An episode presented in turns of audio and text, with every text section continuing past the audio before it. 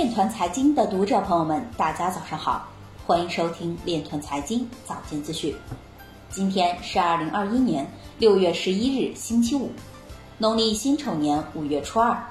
首先，让我们聚焦今日财经。丹麦百年税法将针对加密货币进行修正。二零二一年，韩国虚拟货币相关的损失金额飙升至四点一六万亿韩元。中国银行原副行长表示，缺乏主权货币的国家将加密货币作为法币是自寻死路。经济参考报表示，区块链产业政策红利加速释放。美国橄榄球明星将于六月二十九日发行 NFT 交易卡。数码视讯表示，已经开展了数字货币应用产品研发工作。蚂蚁链成为二零二零欧洲杯官方全球合作伙伴。SEC 反对 Ripple 提出的公平通知抗辩。俄前副财长表示，与央行脱钩、缺少经济基础是比特币的主要风险。萨尔瓦多总统表示，萨尔瓦多成为一万两千年货币历史中最重要的十四大事件之一。今日财经就到这里，下面我们来聊一聊关于区块链的那些事儿。据官方消息，银保监会主席郭树清表示。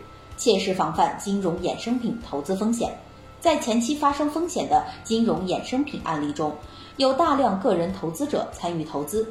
从成熟金融市场看，参与金融衍生品投资的主要是机构投资者，非常不适合个人投资理财。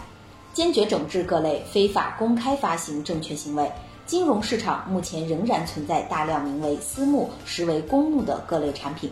过往的非法集资案件，许多实质上属于非法公开发行证券，时刻警惕各种变换花样的庞氏骗局。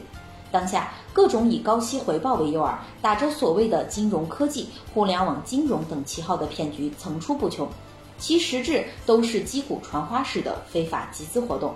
大家一定要牢记，天上不会掉馅饼，宣扬保本高收益就是金融诈骗。要自觉提高警惕，增强风险防范意识和识别能力，远离各类非法金融活动。